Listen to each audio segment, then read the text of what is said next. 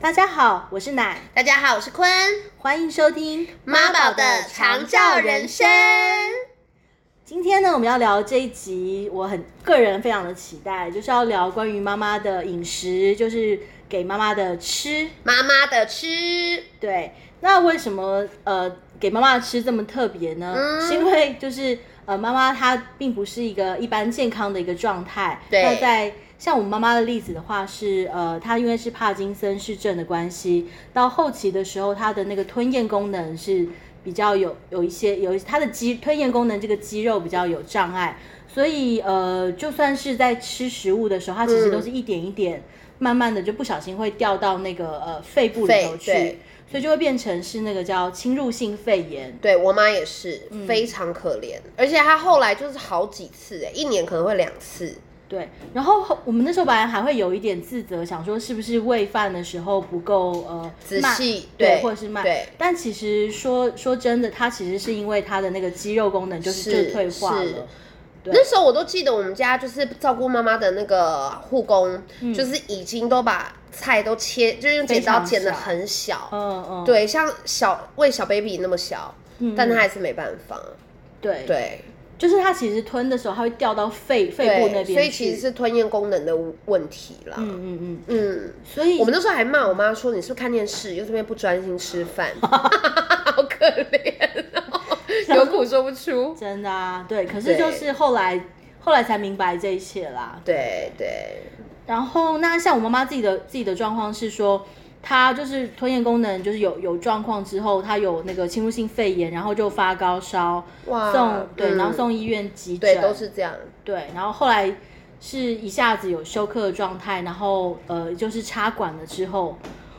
但说真的也很妙，白猫在我妈妈在那个在家里的后期的时候，嗯我妈反而都是有一种昏昏沉沉的状态。其实我都有点怀疑，说是不是因为她的那个呼吸功能已经没那么好，啊，缺氧，对对，是因为这样，他就比较缺氧，所以他就常常有种吃饭吃到一半就是昏昏的状态。我妈妈也是，所以所以这其我实现在才知这道其。实真的是因为缺氧。然后我就说，我妈在插管了之后啊，我就觉得她整个人像脸就像刷过一层非常的清新，然后瞬间就醒过来的感觉，然后跟她的应答也都会非常的对流利。对，因为我妈妈后来也是因为肺已经有点受损嘛，对所以家里的确都会常备那个氧气瓶，嗯嗯嗯，真的就是仿佛像上妆哎、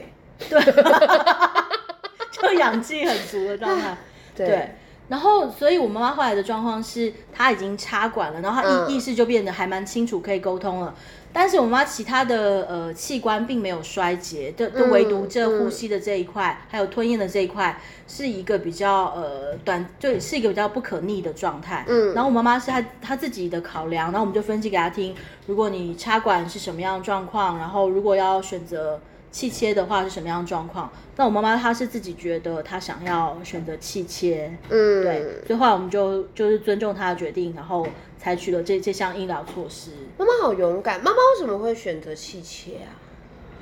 这个这个有有点哦感人，就是我后来有嗯有点问我，我有问我妈，我就说对，我甚至还就是跟妈妈讲说，妈妈，那我就把所有的这个呃权衡利害我都分析给你听，那你做你做任何决定，其实我都绝对尊重你。然后我说，我甚至说，妈妈你也不用因为因为要陪我或是照顾我而让自己很辛苦，我觉得都没问题，我完全都能理解的。但是我后我妈妈后来自己就思考了之后，她就是呃，她她她那时候就是用用表达，就是我用问答式的方式，她就说，我能我能理解的意思就是说，她就说她想了想，因为我我妈就我一个孩子嘛，她就想了想，她就觉得她还是想要再多陪陪我一段时间，嗯，所以她就是希望希望可以再试试看，所以气切是可以有机会争取到更其实多的，可以，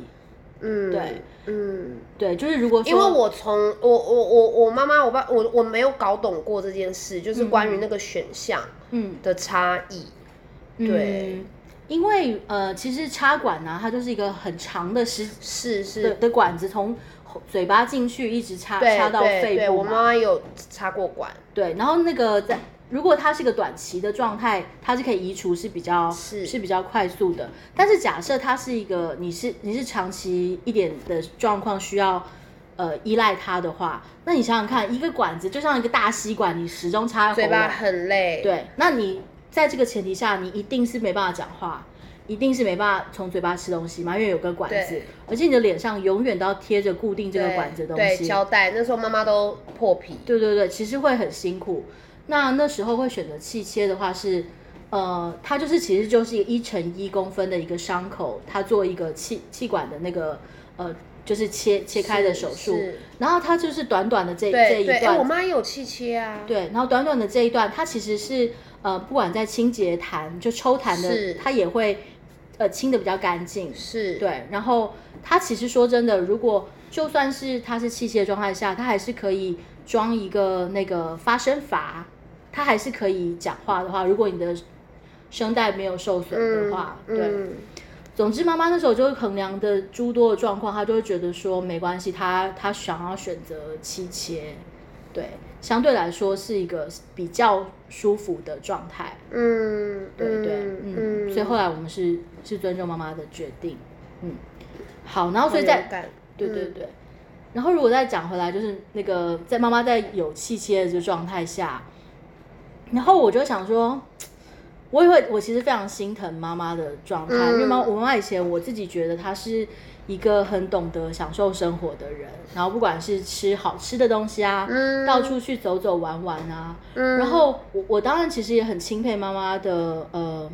对于生命的这个韧性，就是嗯强韧的韧性。然后，但是我又其实很希望，就是陪伴他在呃不同的境境遇下，我我我希望他还是可以有一个开心的状态。懂，所以，就比如说在他在器械状态下，其实老实说，像一些医护人员，他们都是完全不建议从嘴巴在进食，呃，喝水啊、进食，嗯他们完全对都禁止的。对，对，危险性太高了，危险性太高了。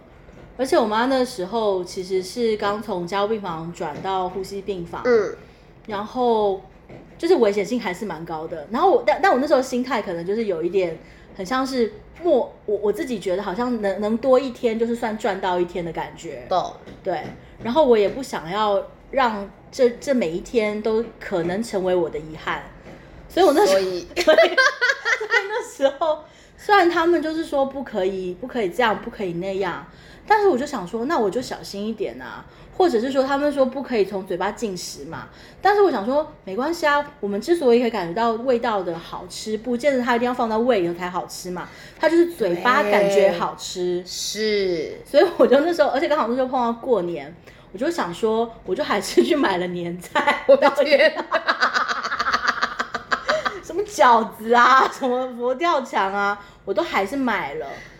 就就是都买去。然后我大菜，对大餐，我就跟我妈说，没关系，我跟你说，你就我们就是尝尝味道。我说你跟我都是尝尝味道，没问题 的，